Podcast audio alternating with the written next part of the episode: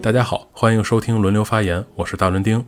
今天的节目又又又又是一期串台节目，我很荣幸的邀请到了一个最近出生的四字播客“边角废料”的主播人间百草枯老师。那么，请百草枯老师来跟大家打个招呼吧。 Hello，大家好，欢迎来到边角废料，一个废物编辑的垃圾场。我是节目主播百草枯。嗯，我那个台我就不详细介绍了啊，详情可以点开我那看。看见了吗？赤裸裸的引流。嗯，然后给轮流发言的听众朋友们介绍一下我为啥叫百草枯啊？很简单，因为我养不活植物，就这么简单，没别的事儿。如果不说的话，可能会吓着人。嗯，还是说一下比较好。嗯，对，因为百草枯老师之前在其他的博客，还有自己的博客里边都说过，他养什么植物都养不活，所以叫了这么个名字，并不是那个被禁止生产和售卖的农药啊严格来说，这是一个外号，这不是啊！不是我自己起的。那本期节目呢，其实没有什么特定的主题哈、主要就是瞎聊，聊哪儿算哪儿。主要想聊聊这个白草枯老师神奇的职业经历。呃，因为我们之前在群里聊天的时候就说，白草枯老师他是一名童书编辑，但是呢，他其实并不是学这个专业的。然后他从他的本科专业到他现在干的这个呃工作中呢，呃，是有很多传奇的故事的。所以今天咱们就来聊聊这些事儿。嗯，然后我这边儿吧，再事先声明一下啊，听过我节目都知道我这人喜欢事先声明，得先说明白点事儿。就是我讲这些东西吧，都是我作为一个基层的小员工，我作为一个普通的人，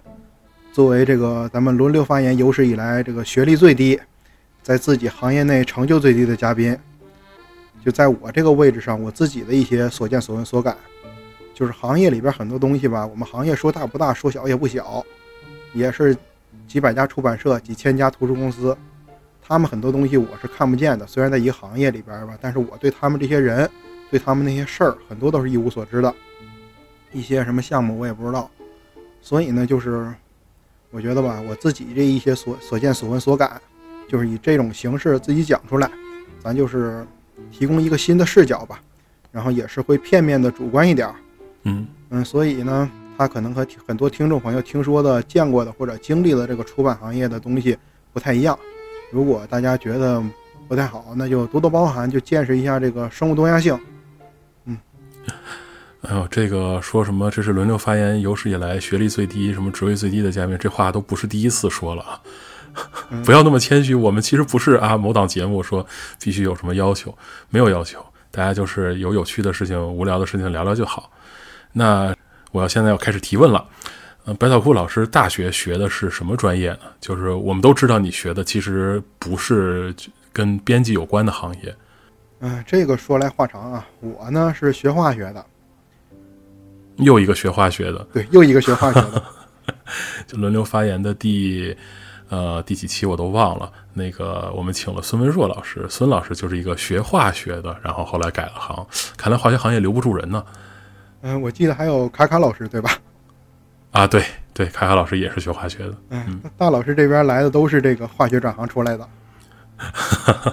就我这个，就是我上高中的时候学的化学就特别好，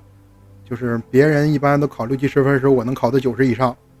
基本上全校我就是前一两三名的状态，别的那个学科都不太好。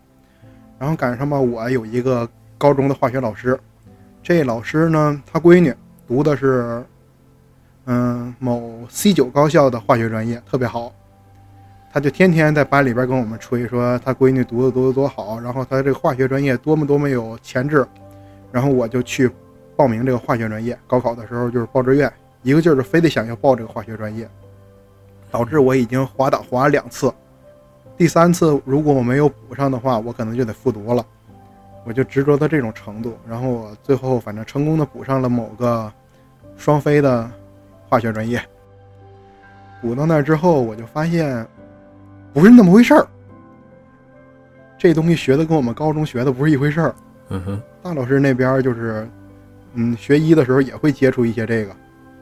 呃，对对是，就是它跟高中化学其实完全不是一个体系。对，它完全不是一个体系，完全就是靠做题那种东西。但是我高中这套做题的东西我会，到了大学实际上应用，嗯，实际应用我做实验还可以，但是考试那些东西我完全看不懂了，尤其是我跟大老师有一样的苦恼，我学不会高等数学。是的，是的，是的，是的，都是数学苦手。然后一到这个有机化学啊，有机化学还好，一到无机化学或者物理化学，我就算不明白了。然后我就挂了很多科，我大概是我们这个我们学校有史以来百年校史的六十分最多的一个人，都是靠老师硬捞。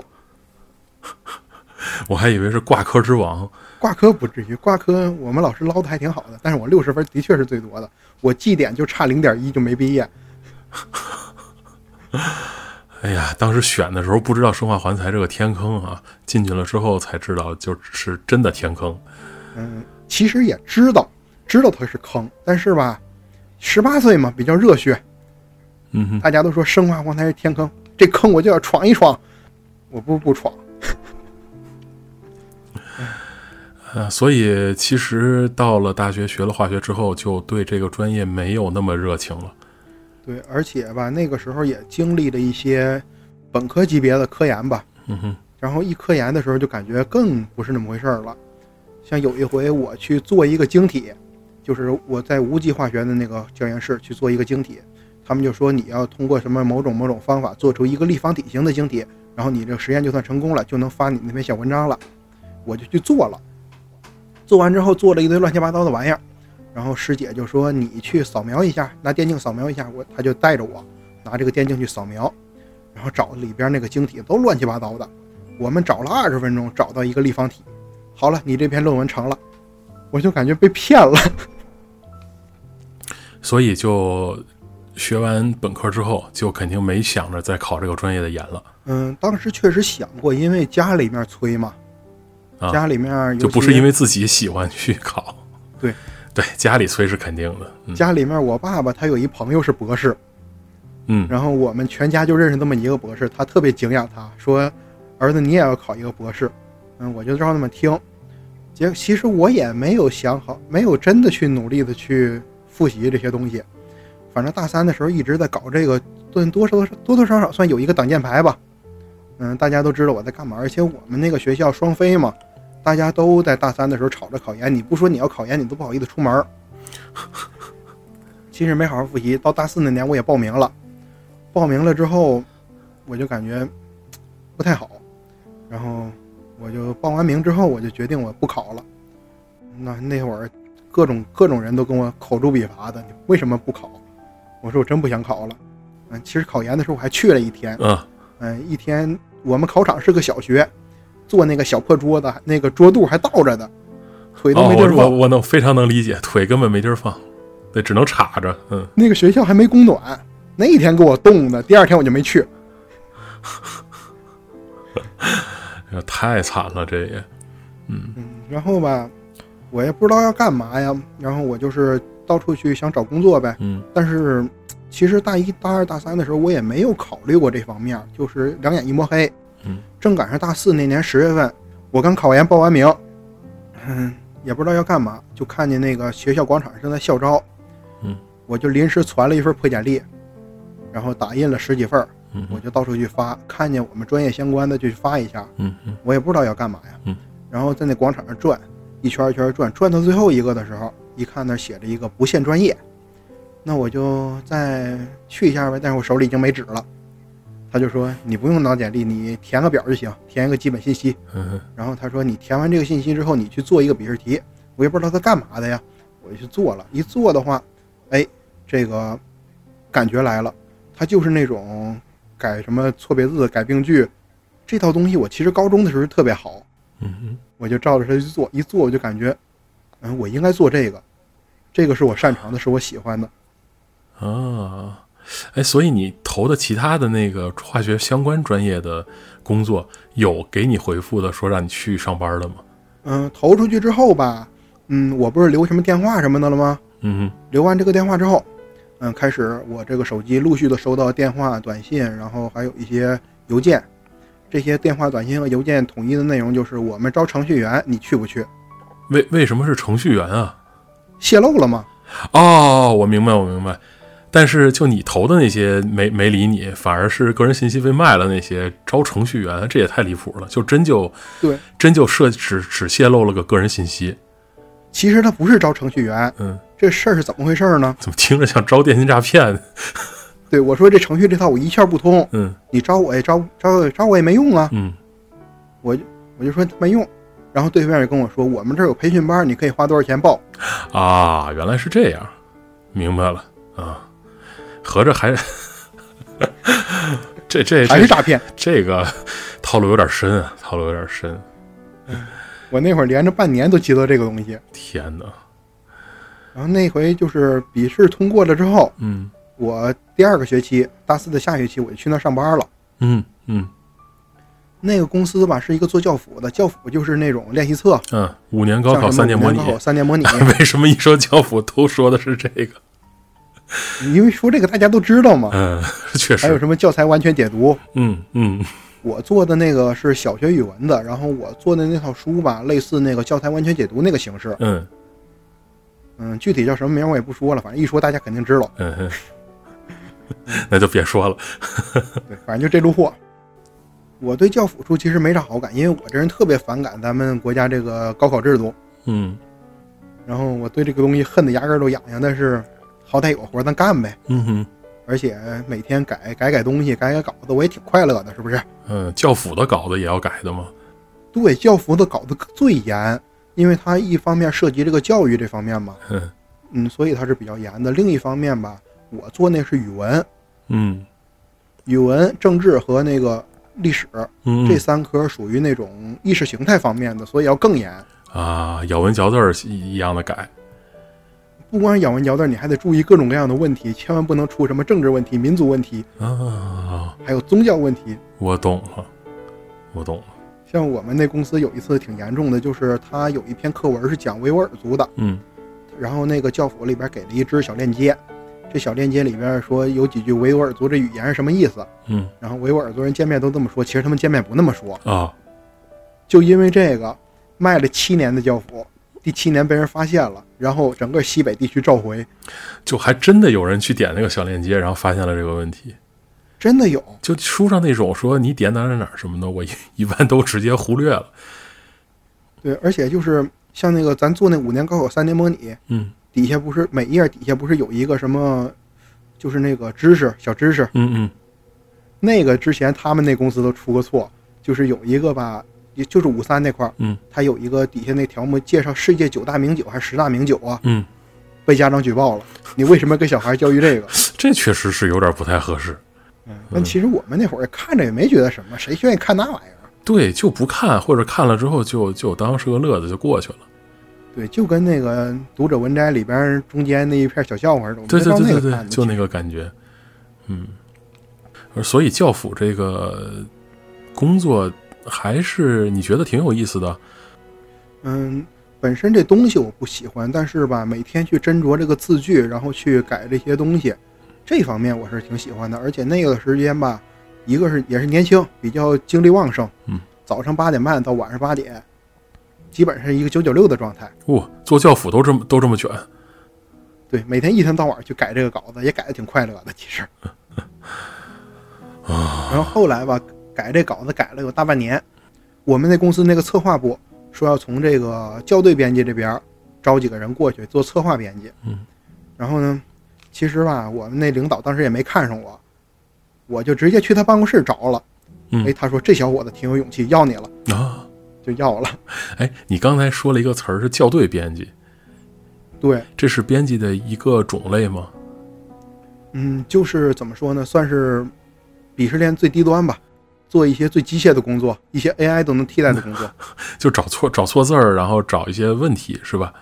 对，这个也是就是传统上就是外行人对我们编辑的这个看法。嗯，那还除了校对编辑以外，还有其他的什么什么编辑，什么什么编辑？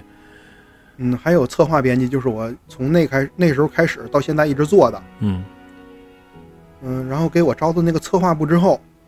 原来吧，他那个策划部里边就一个人管小学语文，嗯结果吧，我们领导就说，说咱们这个小学语文这块做的不太好，所以咱们这个策划部要扩充一下，小学语文连着就是从我们这个校对编辑这里边招的，再从外边招的，从一个人扩到八个人，哦这下我们就没活了。啊， 有道理。后来就是没活没了那么大大半年，那会儿也挺鸡贼的，做一礼拜的工作，然后分三个月交上去。啊，嗯，那段时间挺自在的。其实，当时那个策划编辑的工作就是从老师手里边、一线教师手里边把这个稿子约过来，约过来之后，给简单看一遍，看一遍呢，如果没有大问题，我就直接丢给那个就是校对的编辑。嗯。而且那段时间吧，像以前他们那个约稿的时候要求不太严，然后会导致一些返工啊什么的。我那段时间要求特别严，所以呢，到我这儿就没什么要改的了。嗯那段时间清闲的很，清闲的很。后来就出事儿了，啊，我们那领导可能觉得我们那个部门儿可能又要改革一下嗯，他就从外边又招了一人嗯，招了一人呢，这个人，嗯，我怎么形容呢？嗯，就是那种，嗯，看着特别有男性气质，但是一说话、一行为举止都兰花指的那种，我们都管他叫太监。合理。嗯，这个太监一招进来，他也确实干了太监的活儿，哎，就开始针对我们去搞一些破事儿。然后有一次他就说，说这个咱们这个部门儿整个都不太好啊，现在，嗯，不光你们不太好，你们初中那边儿也不太好，数学那边儿都不太好，所以呢，咱们以后要建立一个日报制度。其实日报制度我们以前就有嗯，但他这回要细化，说你从几点几分几秒开始干什么，然后又干到几点几分，必须最少精确到分，这我们谁受得了啊？哪怕有活儿我们也受不了，是不这是？编辑工作他也没有那么精确，又不是做做实验。而且我们有时候会一些有一些临时的，突然有一些对外交流的活儿，嗯可能会跟谁交流一下，可能会弄点什么文件，这玩意儿怎么算呢？当时大家挺不满的，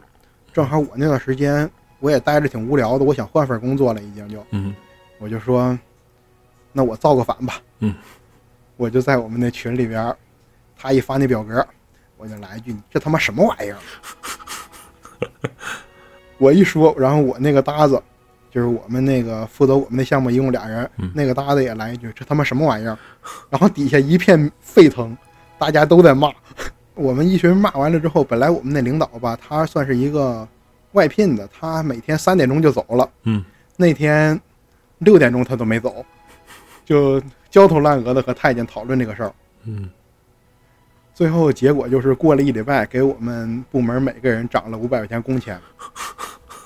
但那个时候我下一份工作已经找好了，就是那个童书编辑嗯。但为什么要干那个，我一会儿再说。嗯找好了之后，他给我涨完五百块钱，第二礼拜我就说离职。嗯，然后人力的主管问我，嗯，我们这不是已经给你涨五百了吗？你为什么还要走啊？我说那边试用期比你涨完还多五百呢。这个领导和太监也没弄明白为什么你们要反对他们啊？涨五百块钱这根本不解决问题啊！而且他本来工资就低，嗯后来我就去做那童书编辑。但是我为什么要做童书编辑呢？嗯嗯，那个时候吧，也是当时在教辅那个公司吧，视野比较封闭，嗯什么也不知道，嗯我就自己瞎琢磨，坐那瞎琢磨。嗯，现在做点什么东西好呢？一个是看我这个专业背景，再一个看我这些工作经历，嗯我综合考量一下自己要做什么，我就去想，就是那么闭门造车的想，想来想去，我觉得，嗯，做一些学术的东西我做不了，像文科、历史之类的，他们要本专业的，嗯不嗯，能要我。嗯，像一些理科的，他们要硕士、要博士，也不能要我。理科还是卷。嗯，嗯那就做这个小孩儿东西吧，做小孩儿的东西吧。嗯，嗯、这个应该能做。然后上当当上一搜，嗯，这童书卖的不错，甚至有一专门的分区，当当首页一点，第一个栏儿就是图书点儿童书，这两个是并列的。啊，嗯，我觉得这前景不错。然后再结合一下我专业背景，然后再结合一下个人理想，我应该去做科普。嗯，对，对我就觉得这个前景是很不错的。其实吧，事后我才知道，我这个想法人家十年前就想完了，而且做的已经不错了。 我当时觉得自己还挺超前的，但但还是客观地说一下，就我那个环境，自己瞎琢磨能琢磨出这程度已经不错了。对，已经不错了，已经不错了。然后那段时间我就到处去找工作，找来找去吧，找着一家大公司，我也不说是哪家了，一说大家又都知道了。嗯嗯找这家大公司呢，他们是一个嗯、呃上市公司的附属的图书公司，嗯然后他们本来有一套产品线，但是这个图书公司做的已经比较大了，领导就琢磨要扩充一下产品线，嗯想做一下童书，嗯就是一个大公司的一个小项目，就像互联网做 PPT 那种感觉。嗯，他那块儿那几个领导也是临时抓来的领导，就到处招人，瞎招呗。本来我们童书这个行业吧，嗯、你要想进某份工作，你一定要有工作经验，这上哪儿给你找去？嗯对啊，那以前没干过嘛，对呀、都没干过呀。但是他基本上每一份童书的工作，他都要工作经验。结果到那一份他瞎招，他就 没要。我就这么稀里糊涂的进去了。漏后来网我之们鱼部门全是这种人。啊，但也不是门外人，门外汉，只是没做过童书编辑而已。对嗯，我们其实就是这个基础业务能力都是很强的，尤其像我这种做教辅出来的，我们这个改错字、改病句这个能力绝对是一等一的。哎呀，童书编辑，童书真的是一个非常非常大的门类啊。对，要说童书，我说这个之前，我得先问大老师一个问题：平时会不会给王姐买一些书？然后平时要如果给王姐买书的话，会买什么样的书呢？哎呀，这个问题，你给王姐买书，你一定是要买的呀。就是咱们还没有进化到说所有东西都通过电子途径来获得。但是我买书没有什么目的性，就我我知道有些小孩的家长啊，就是今天给孩子买什么这个，就我我也是我童年最痛恨的什么爱迪生传，然后这个名人传，那个名人传，这个伟人传，那个伟人传，就好像小孩看完了之后就能变成名人和伟人一样。呃，一般这个书，如果王姐要是自己感兴趣，说我要买，那就买了；如果她没兴趣，那肯定也不买。 大老师说的这个有点儿那个，嗯，现在都是这么说啊，嗯，说给孩子买书就跟开药 一样，孩子有什么毛病，给他抓一副药，看完这本书就能好的一样。那就绝无可能啊。呃，就是有的时候就有些像什么呃，在一些社交平台上网红的书，王姐说哎这个不错，我想看，我也会给她买，但没有说说就那种网红书就不买，倒也没有这么极端。然后特特别小的时候，小孩儿小时候不是愿意说撕书啊什么的这些，那肯定很正常嘛，就会买一些那种就是那种布做的，撕也撕不坏，然后上面都是画儿，甚至于好多是立体的，就上面用一些缝线啊什么给你做出小人儿来的那些书立体的可好撕啊！啊，不不不，它很结实的，它是布做的，所以它啊， 呃，它不是那种打开之后是纸折页，它布做的。然后那个书有的书是那种硬纸板儿，它中间掏个洞，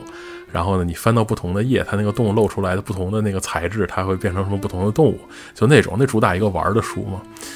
我听大老师这话茬，好像买的都是那种外国原版 的。嗯，对，好像那种多。因为外国我不得不说啊，就是国国外的童书还很有意思，很有意思。咱国内布做的书还是很少见的。嗯，对对，国外的好像布做书很多。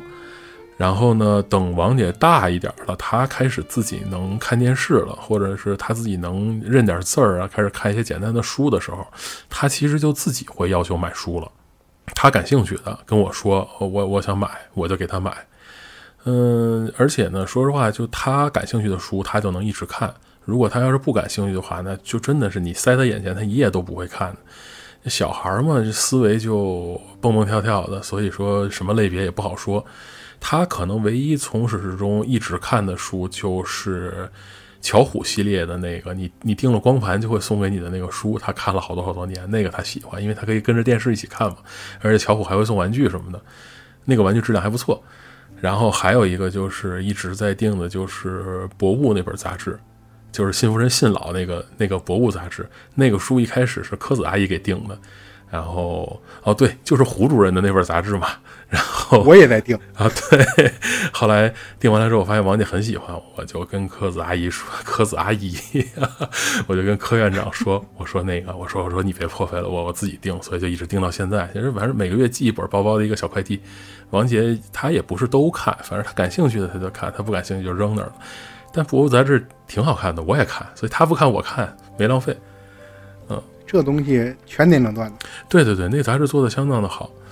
后来王姐的王姐上了幼儿园，但幼儿园是 COVID 的嘛，三年就是其实也也没有什么特别多的接触。然后上了小学之后，她就开始有自己的社交了。然后她这时候就对什么就是书啊，包括动画片啊，甚至于什么游戏啊、看电视之类的，他跟别的小孩儿就有交流了，所以他能接触到更多的东西。呃，这到这个阶段，基本上就是买书，就是王姐说我要买这个，那我就买这个就好了。嗯，基本上不需要我们再操心了。就前一阵子那个小红书上有经常推，就是有一个日本的童书，它比较幼稚的那种，就是低龄童书的作家写的一本书，叫《哈哈早上好》，就是那个吉竹伸介吧写的一个小女孩睡着之后。被那个喜欢看小孩睡觉那个那个异国人士就扛着去到他们的世界被参观的那个故事，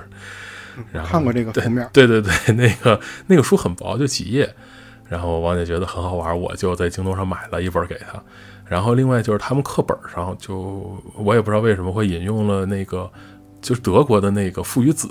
那个漫画，引用了一集，这个太经典了。超经典，那我小时候就看。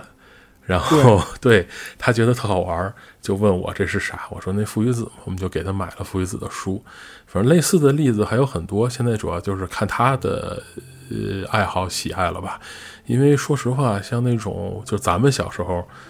我小时候啊，你你小时候应该是更后面的事情了。就家长给我小时候已经是这个世纪了，对对对，我我我小时候还是上个世纪，家长给买的什么什么《西游》《三国》《红楼》啊，说实话那些书。你说看《西游记》可能还有点意思，《三国》其实对小孩来讲就没那么有意思了。那到看《红楼》，那小孩哪能理解呀？所以我到今天我都没看下去《红楼》，我也没看完。我最多一回看到第四回。我呃我也就看一点儿就就放弃了。所以就这些书，王姐说不看，或者说学校没有类似的要求，她没兴趣，我们也不会给她买。就现在的小孩儿吧，他接触的那个信息量不是咱们那个时候可以比的。这个真的，所以呢，就而且媒介特别多嘛，你咱们那时候就看电视，对吧？看看什么少年画报啊这种东西，最多最多了就是像什么恐龙啊之类的出给你出个杂志，送你几个夜光的插片什么的。那现在小孩儿随便手里拿个手机啊，拿个 pad，甚至于什么小天才电话手表上都能给你推点内容。太神奇了那个东西，我到现在都对，感觉是一个未来的东西。 啊，对我手边就有一个，来，我给你看一下。对，我们在视频录哈。哎，王姐的放在我充电， 那个东西太神奇了。我感觉这个东西充满了未来感。 对对对，然后他们就会有很多接触各种信息的东西，书已经不是唯一的呃媒介了，而且就不只是说是书，就算是看书，他们也可能更多的选择是，比如是去听那种给小孩制作的什么有声书啊，什么这些东西。就我一直是。我一直是反对说那种读书，就是你听有声书，就是一个人在那拿个书给你哒哒哒哒念，那种我觉得没有什么必要。但是现在很多有声书，它把故事做活了，就做成类似于那种，呃，没有画面的话剧有那声种剧感觉。对对对对，那个无论是小孩儿还是成年人，我觉得都非常非常好。像我就买的那个集合的图特哈蒙他们录的很多书嘛，就很有意思。嗯，所以其实有这些手段之后，王姐可能她拥有的书肯定没有我拥有过的书那么多，但是她接纳的信息比我那要多得多得多得多了。嗯，不过就是这里边有个问题啊，就是买书其实还好控制，她从网上接触信息的话，其实有些信息不适合小孩看。就你你有没有听说过前几年吧？好像是就可能疫情之前了，网上有一些什么就是少儿不宜版的小猪佩奇，那个叫什么什么暗黑什么玩意儿的那个，对对对，就是那个佩奇的颜色都不对了，然后剧情弄得跟那个 Happy Tree Friends 似的，非常的可怕。然后还有一种就是那些假冒伪劣玩具厂商为了吸引小孩儿做的一些周边的短片啊，什么小画册什么的，那个可能就不适合小孩儿看了。所以一般碰见那种内容，因为王王姐她看的时候，她会开功放嘛，很大声。我听到之后，我就跟她说这个这个是骗人的啊，这个不是不是就是该给小孩儿看的东西，或者说这个是坏人做的。他可能也就接受了这个概念，所以他对这些东西不是特别好奇。嗯，其实就是现在视频网站嘛，就正正经的视频网站，比如说哔哩啊上面，其实也会有一些就不适合小孩看。它并不是说不良内容，或者说就是咱们真的严格意义上所谓的少儿不宜啊，咱们说的少儿不宜，基本全全年龄段都不宜，它不是那种东西。但是它可能就小孩看的不理解，或者说看的嗯不适合他那个年龄段看。嗯，我其实一开始还挺担心的，就是像王姐如果接触到了这种视频啊或者这种书，我该怎么疏导她？但是她好像就对这玩意儿没什么兴趣。王王姐就遗传了，我像我看 B 站都是看做饭的那个习惯，她天天就是什么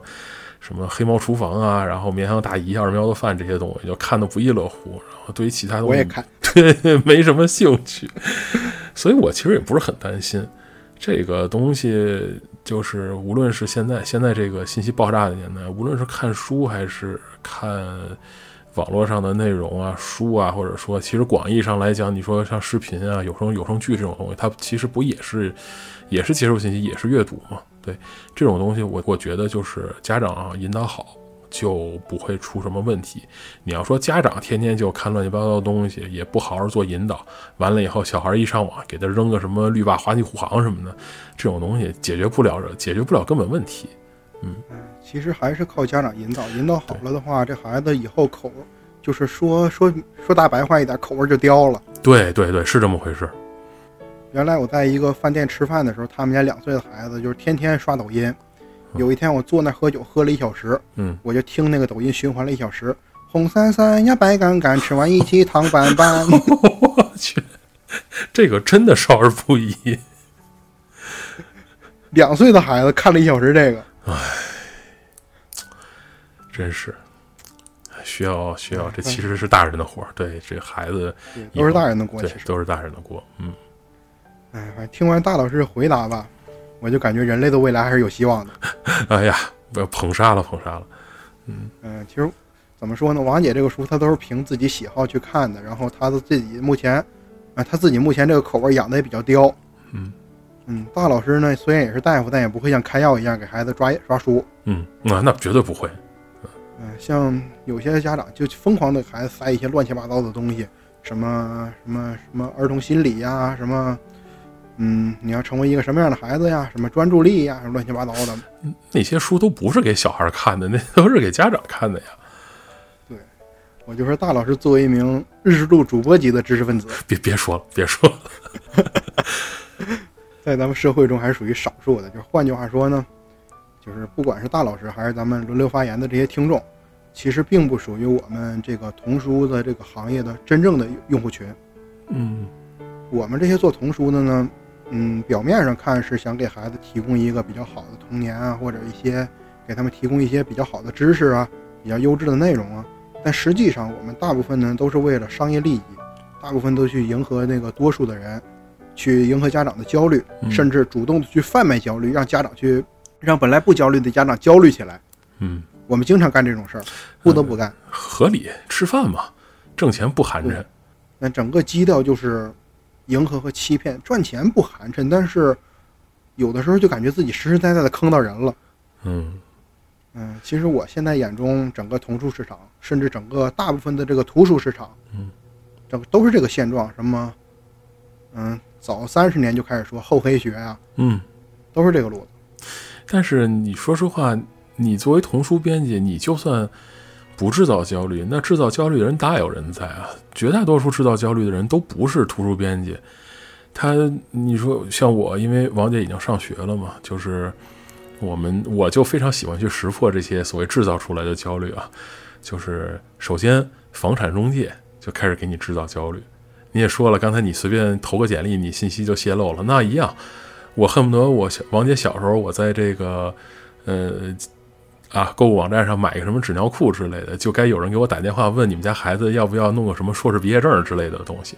这个焦虑一直存在。然后就是一些所谓的什么教育学成功人士啊，或者什么成功的育儿父母啊，或者一些所谓的这个那个头衔嘛，他们就会在网上制造各种焦虑，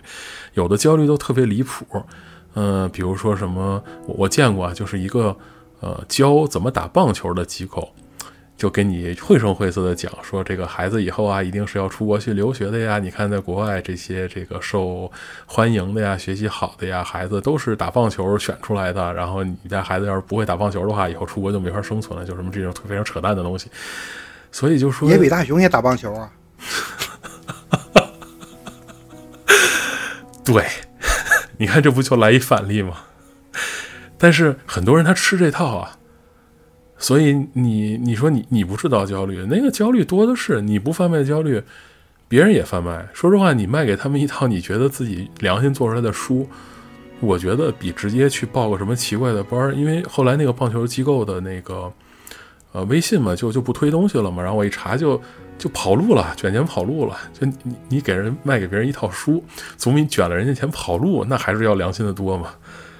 但哎俗话说得好啊，这个君子远庖厨。哎，对，我没亲自干这缺德事儿，那我心里还好受一点儿。嗯其实有的时候吧，那个时候刚开始琢磨这个工作的时候，我没想那么多，我也不知道里边什么样，嗯我就很盲目的进去了，跟我当年很盲目的扎根这个教辅行业是一个一个感觉。嗯，我就很盲目的扎进来了，扎进来之后呢，一开始感觉还可以，嗯，我没有去真的去搞那些焦虑的东西。嗯，最开始在那家大公司呢，其实就是一个，嗯，大公司的新成立的小部门嘛嗯，然后给领导把东西汇报上去，表示你们在做事儿，这就嗯可以了，也不要求你挣多少钱。哼，嗯嗯，然后那个时候直接一开始把我们招进来之前，我们领导疯狂的在那个网上搞了二百多套的外版书，就为图什么呀？就图让领导看着好看，啊啊，就是我们的选题最是吧上面的人，嗯最上面的人看着好看。嗯，互联网行业的 PPT 嘛，嗯啊，懂了，懂了，先画个饼，对嗯。然后其实这个东西都压在我们头上了。嗯然后那段时间差不多有大半年吧，我们每天的去就去翻译稿子，就去做，因为他们最开始找的那些翻译都不怎么样，嗯有的稿子我们就得重新去做。像我那会儿记有一套德语的绘本儿，嗯那个绘本儿是一个，嗯、怎么说呢，挺挺厉害一哲学家画的。那嗯老头儿现在活着都快一百了，嗯，可能还活着呢。嗯，他做的，然后翻译特别差，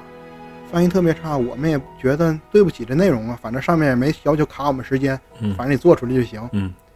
我就天天磨那稿子，我对德语一窍不通，我就照着机翻磨了一个多月。嗯嗯，那个时候反正感觉还挺好的。嗯然后吧，后来做了这些东西，做了大半年，嗯，该清的也清了，该包外包的也外包了。我们开始学，就是领导说现在引进书不太好了，嗯现在国家支持做原创，那我嗯们就做原创。嗯，做原创也是每天就去交 PPT，一天到晚地交 PPT。嗯，交了大半年的 PPT，我感觉也不是那么回事儿啊。嗯你要是一直在这家公司干下去是可以的，但是那家公司的主业吧，那两年感觉也是走下坡路了，嗯一直在这儿不好。嗯，但是如果你要是不在这儿，想跳槽，你就是半年出不了几个项目，你你做半年的 PPT，拿在简历上不好看啊。嗯，对，这会儿我就琢磨换工作了。嗯，换的话也是不知道换什么好，但是每天做 PPT 也挺痛苦的，搞得我都抑郁了。嗯，然后我就离职了，嗯二话不说就走了。嗯，这回是没找工作就直接先走了对，没找工作直接先走了，然后还赶上二零年，啊，那正好赶上就完全就不行了，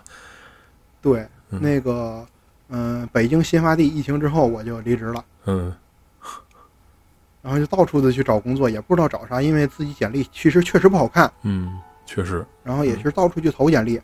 投到一些比较大的出版公司，嗯他们看不上，嗯然后也有比较大的出版公司广撒网，我就不说谁家了，一会儿下线了，我可以告诉大老师是谁家。到那之后，直接要求你做一心理测试，哎这个对于编辑是不是有点过了？因为这这可以说啊，就是我入职之前是做了心理测试的，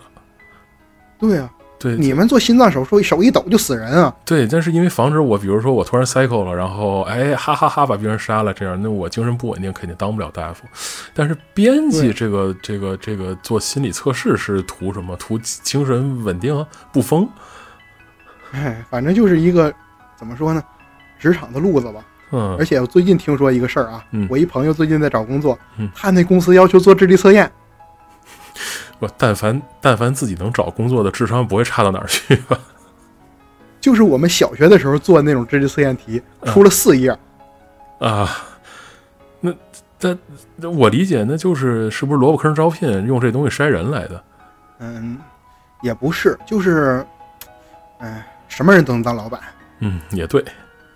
也对，然后那段时间吧，我就到处找，找到十月份以后，嗯嗯，我就找出了一个跟我聊的比较投机的一个领导，嗯嗯，我们俩聊的特别特别开心，嗯，就是感觉彼此这个，他也是像我这个路径成长起来的，嗯我他的早期经历跟我特别像，从入行开始，嗯，从做教辅开始，然后到什么啊跳到童书，嗯，跟我这经历特别像。嗯他就说，哎，我觉得你不错，但是吧，我们公司只有七个人，嗯只有七个人呢，你要等上一个人离职之后，你才能入职，啊，因为他就七台电脑。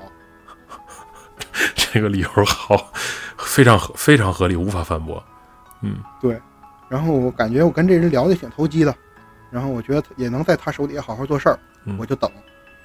我等了一个月，等到那年的十二月一号，二零二零年十二月一号，嗯我就入职了。嗯入职了之后呢，第二天，嗯，领导把我叫过去了，说你入职当天，我们总公司的领导从澳洲回来了，嗯他看了一眼你的简历，然后琢磨了一下公司的情况，说上一个人坐在这儿的时候，他干了两年也没出什么成果，咱们公司多这一个人不多，少这一个人不少，你为什么还要招一个人进来呢？嗯，然后那天我入职第二天早上九点钟，我就被开除了。呃，这公司我觉得开就开了吧，这是不是有点太草率了？这公司，嗯，然后这事儿还有一个后续，嗯今年嗯出了一个后续。嗯有一天呢，我在家打《王国之泪》，嗯就看见那个《地球真好玩》的群里边有一个群友，嗯，发了一本书，嗯，他发的那本书呢，说反正就是一本那种伪科学讲健康的书，啊，我我懂，那个我见的好多，嗯对，他就问说说知道我是出版行业的吗？嗯，他就问你说你觉得这书咋样？他不想让他爸爸看，你有什么理由不让他看？我去查这套书，嗯，一查这个品牌，那个老板就是三年前开掉我的那个人。然后那天我兴致来了，我锤了一个多小时，我把那公司底儿都锤出来了，把那套书包括作者包括什么底儿全都锤出来了。那天那叫一个爽啊！哎呀，这也可以算是现世报嘛，才三年嘛，报复了算是，报复了。虽然对他也没有什么影响，嗯，但是我爽了。对对，爽了就行。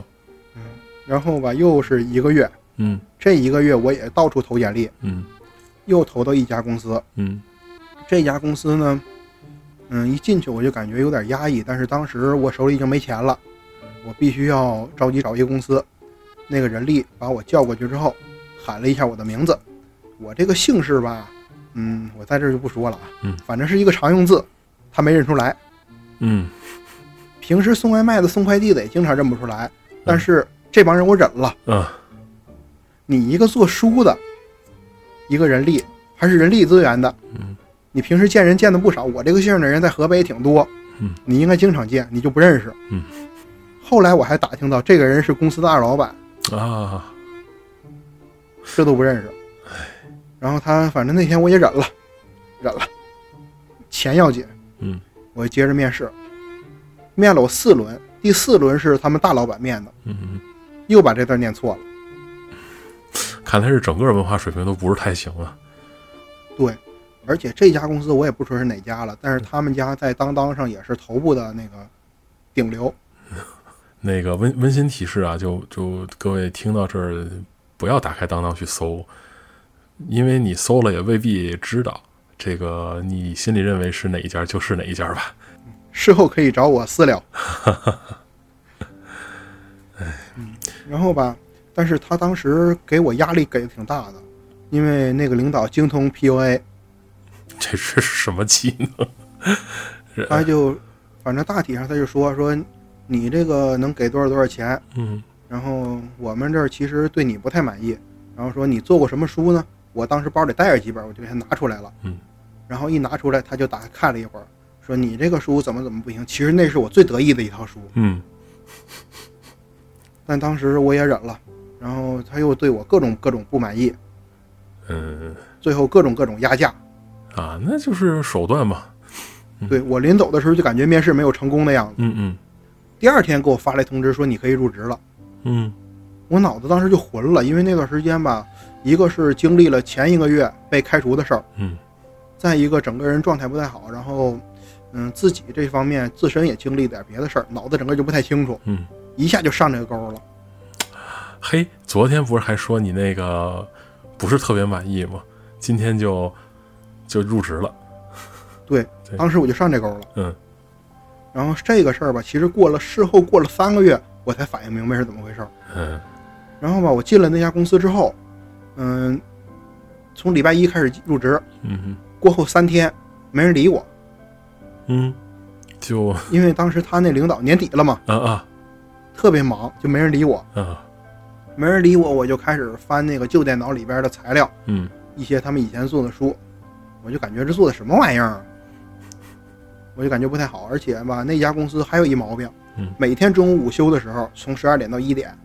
十二点半老板准时会出现在我们办公室，嗯，吆五喝六的喊几个人，你们有什么什么事儿，嗯然后要怎么怎么办，嗯嗯我就感觉气氛特别不好，然后整个人特别压抑。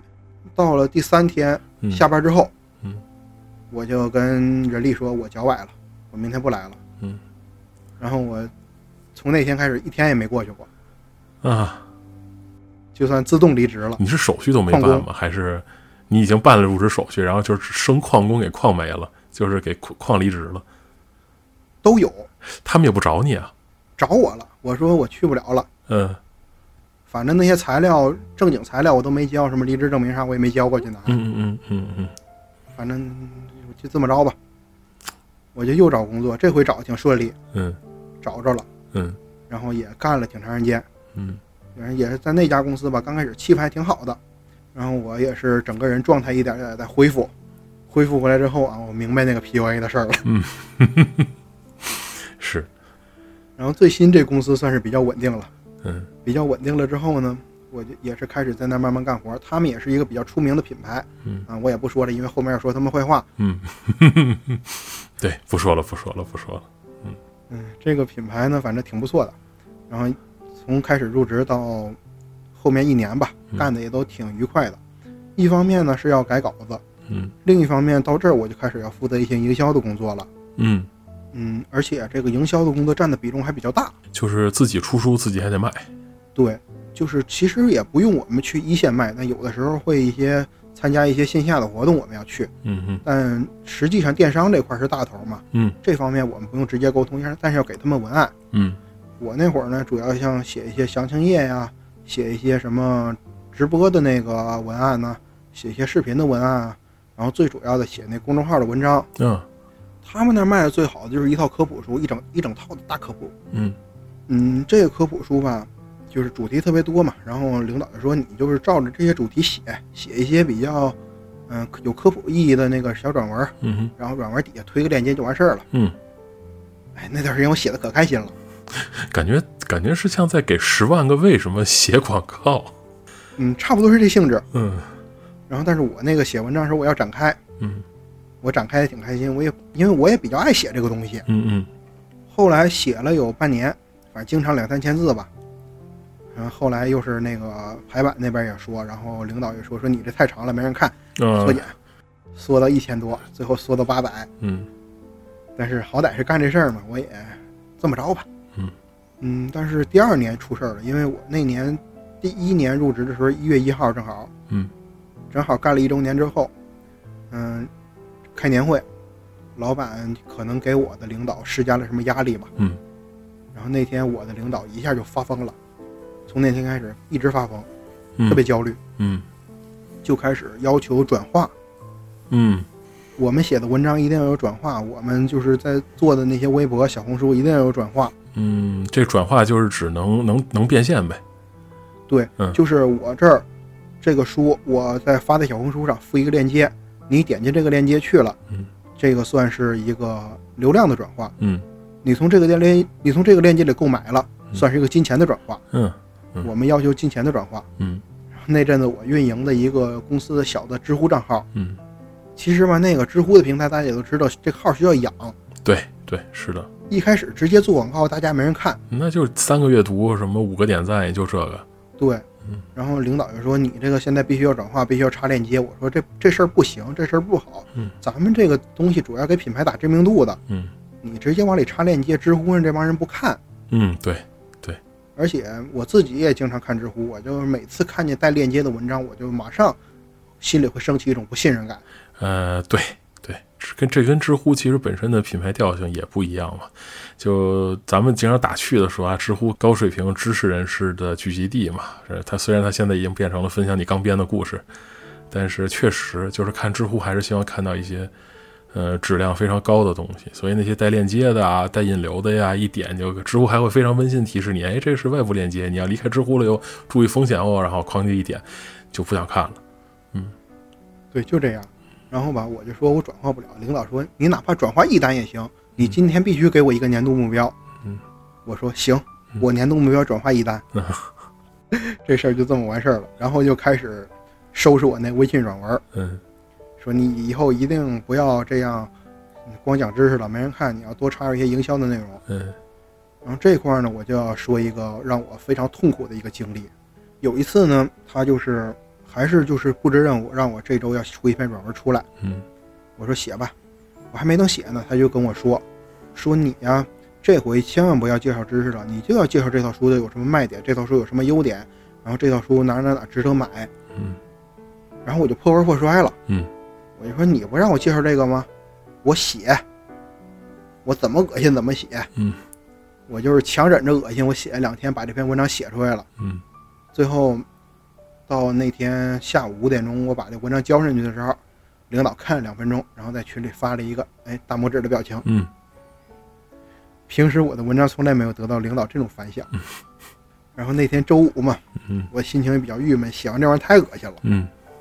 我去造了一斤白酒，啊。也没睡着觉。后来一礼拜我都没睡好。良心遭到了谴责，是吧？对，因为那天说的全是假话，全是违心的，全是夸大的。嗯，我就想看看这东西到时候有什么效果。嗯结果讽刺的来了，不光领导觉得这个文章不错，嗯，这篇文章还收获了空前的阅读量和转化率。这件事儿， 这件事儿就回到了你之前的那个，你刚才说的，就是昧着良心干，反而效果会好，因为对，对，因为绝大多数受众都吃这一套。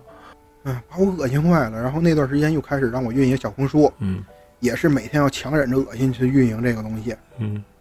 然后还让我连着三个礼拜啥也不干，就去调研小红书上这数据。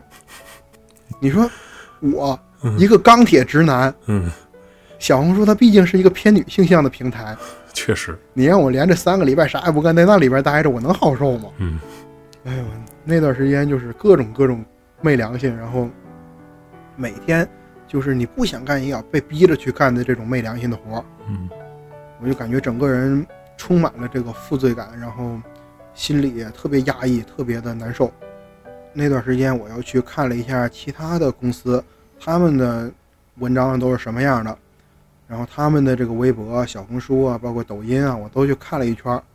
就感觉都是这样。嗯然后也系统的去逛了一下这个童书的整个分区，嗯，就发现他们整个整体上大大部分都是在贩卖焦虑，都是在做这些没良心的活儿。嗯其实这些东西给孩子去看，给孩子带来的只有痛苦，他不会有一些收获什么的。嗯那段时间我就开始不光是怀疑人生，我也怀疑我这个行业，这行业值不值得做嗯。包括成人书那边儿，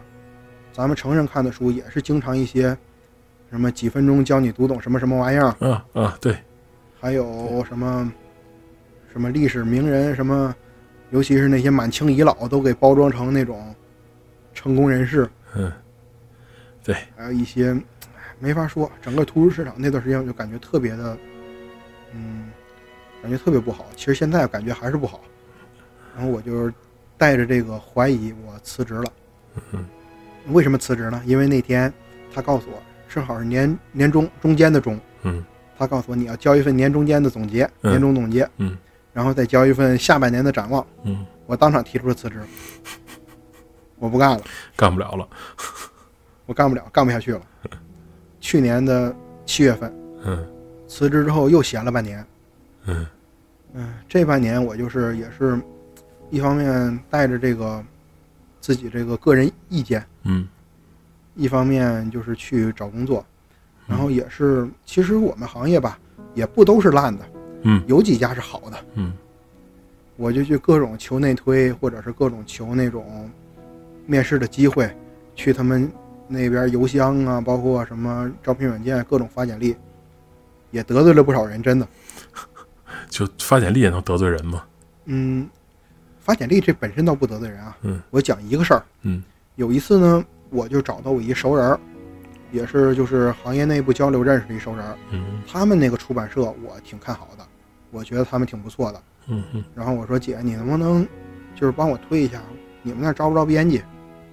我说让我试试，我能不能行？嗯，然后他对我印象也不错，然后说我给你推一下，然后他就把茬忘了。呃，就我就就忘了。嗯，对我催了三回，嗯我厚着脸皮催了三回，他终于把这事儿给我落实了。嗯落实之后，我就去那家出版社面试了。嗯，面试的时候，他们领导呢也是一个，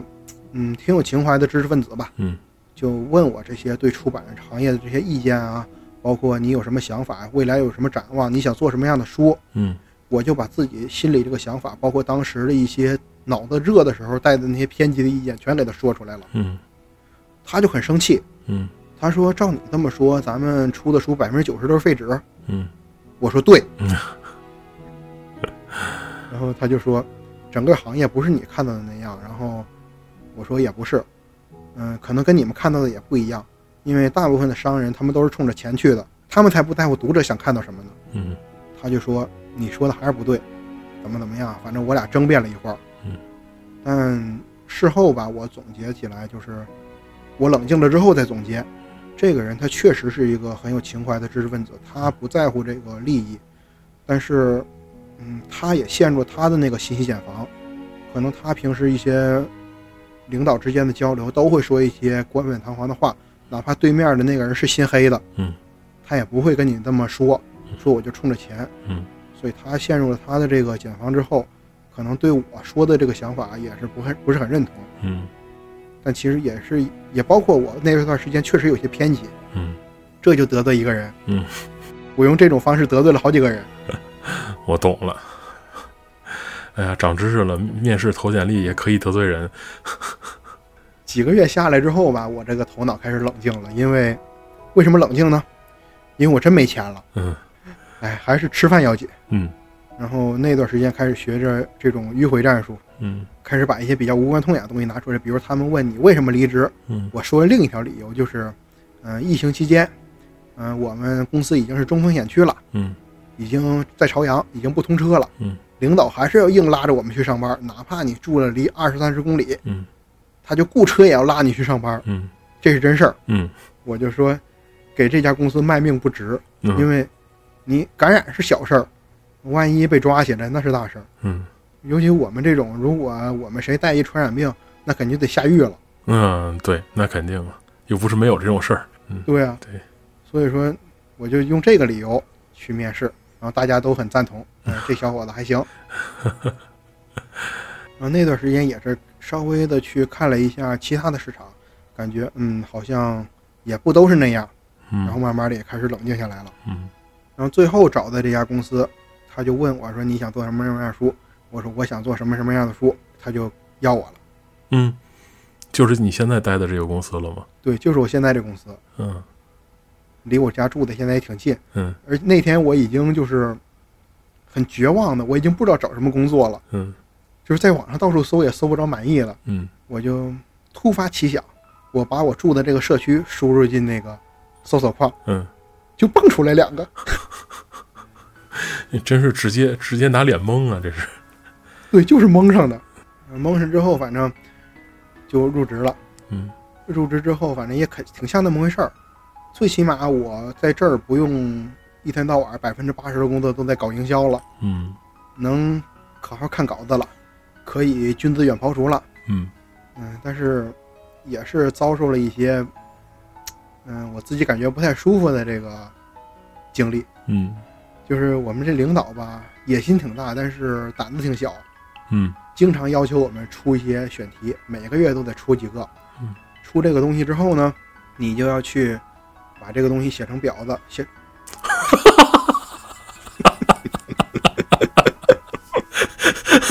我我我把这段儿剪进去行吗？这段一定要剪。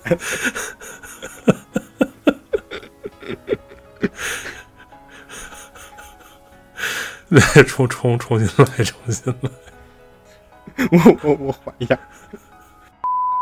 他就要把这东西列成表，表上就是有那些突出信息啊，你要做什么什么样的东西，嗯然后去开会讨论。嗯，结果呢，因为虽然他的野心很大，但是他胆子很小，而且我们这边营销也都挺那个墨守成规的，嗯他们就想遵循以前固定的那个套路去卖。嗯我们提出一些创新东西就卖不了，嗯卖不了呢你也出不了，出不了你就跟那儿垃圾箱里待着吧。嗯于是，我这个脑子里边开始堆积了很多废掉的东西，嗯于是就有了边角废料。啊，是这么来的。嗯，其实早期我在别的公司做的时候也有一些废料，嗯嗯，但是没这么多，这一下几个月堆积了特别多，学的真的可惜，太可惜了是啊！边角废料，边角废料，废料。所以现在工作还是，呃，就是就这么干着。对，反正早上八点半上班了，晚上五点半下班了，用不着我加班。嗯，虽然一天天干的也是什么没意义的活儿，嗯但是好歹远庖厨了嘛，嗯而且多少能吃口饭，而且离我住的地方也不远，嗯，走路走一会儿就到了。那挺好的，我还挺羡慕这样的工作的。但其实我更羡慕大老师那样的，因为我做这个工作实在是没什么成就感，每天生产文化垃圾。你们起码可以在手术台上把一个人救活，嗯，但是我不知道这么说正不正确啊，就是嗯，可能你在听友群里边儿经常会看到我感叹学医救不了中国人这种事儿。我救活了一条命，但我未必有价值的救了一个人，所以我现在也非常迷茫，就是这个工作的意义到底在哪儿？但是起码救活一个是一个呀。嗯，我这是实实在在的给社会生产负面的东西。也不算负面吧，可以出版的给小孩看的书，多多少少还是有价值的。嗯，嗯，这个吧，怎么说呢？嗯，表面上看是多多少少有价值的，看这些东西看着挺光鲜亮丽的，其实这些内容呢都是跟风。嗯比如说某一家出了一本书，这本书卖得非常火，嗯，马上底下一堆跟风的劣质品。嗯嗯，前几个月有一个事儿，就是说有一本历史讲历史的书里边嗯出现一幅图，丁汝昌投降图，嗯，这套书是跟的一套，嗯，跟的是布印图书馆的一套写给儿童的中国历史。嗯那套书卖得特别好，他就跟那个做的粗制滥造，结果做出一个那么大的政治性错误。嗯，确实，而且这几年，任何一个有孩子的人去逛这个图书的网站，一定会看到故宫、敦煌嗯，对对，是的，很火，很火。铺天盖地的嗯。结果你打开细看，百分之八十都是那种劣质的内容。嗯而且吧，它你要是跟风，你可以做的简单一点儿，然后这画面儿你多少粗糙一点儿也没问题。但是很多知识上它就出了差错，嗯，对，这种这种就非常过分了。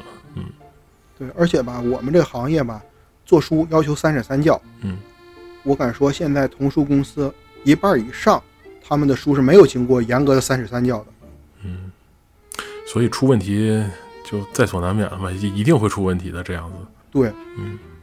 这种跟风出来的东西没什么价值，而且还有一部分呢是贩卖家长的焦虑，比如说什么，哎，宝宝入园，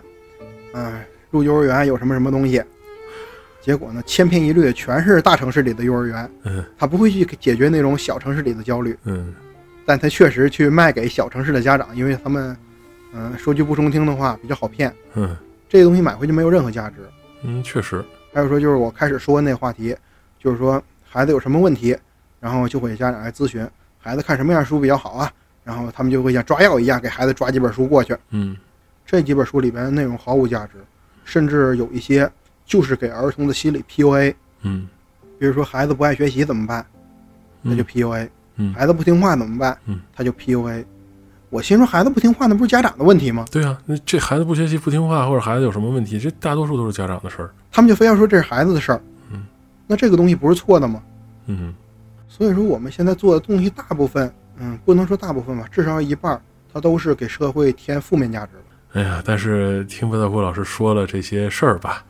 就我总觉得有您在的话，图书编辑行业还是有希望的。这里边还是有明白人儿的，还是有明白人儿的。嗯但是，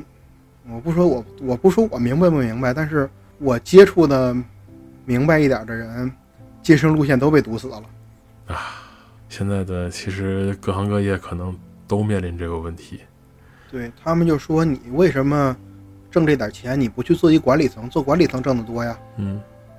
我就说一方面吧，做管理层我要牺牲我的时间，嗯我不可能再这样，就是朝九晚五了，嗯我要二十四小时待命，这是管理层的一个必要条件。嗯再一个呢，就是如果我选择做了管理层，嗯，那么我的想法、我的路线，那就不是我自己的东西了，嗯我一定要跟着公司的路走，跟着公司的路走，那还不如现在呢。嗯，我现在起码可以提出一点我自己的东西，嗯然后可以去通过，嗯，骗一骗老板啊，骗一骗发行啊，把我这点私货拿出来。嗯，如果做了管理层，那这事儿就不可能了，身不由己。嗯，确实，所以说现在，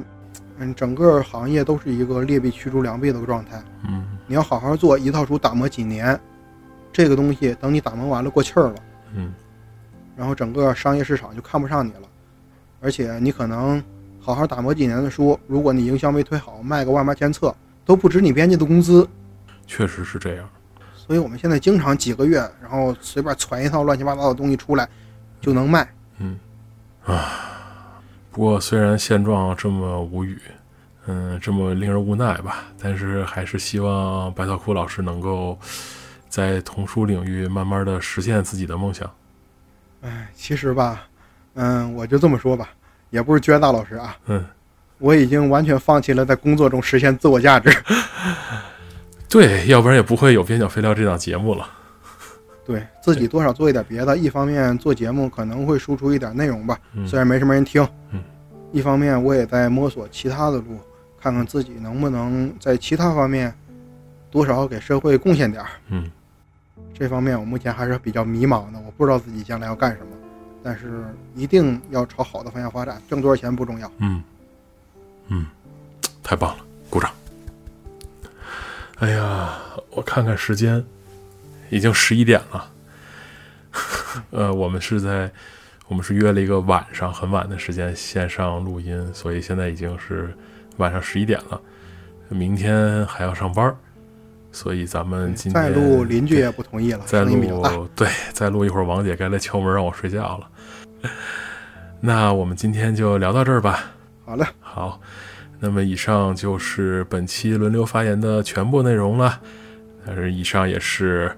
边角废料这期节目的全部内容。那么欢迎各位朋友评论、转发、收藏这期节目。如果您有什么有趣的话题想要在轮流发言讲给大家听的话，欢迎您在评论区留言，说不定就会成为之后轮流发言的节目主题哦。亲爱的听众朋友们，我们下期再见，好，我们下期再见，拜拜。拜拜。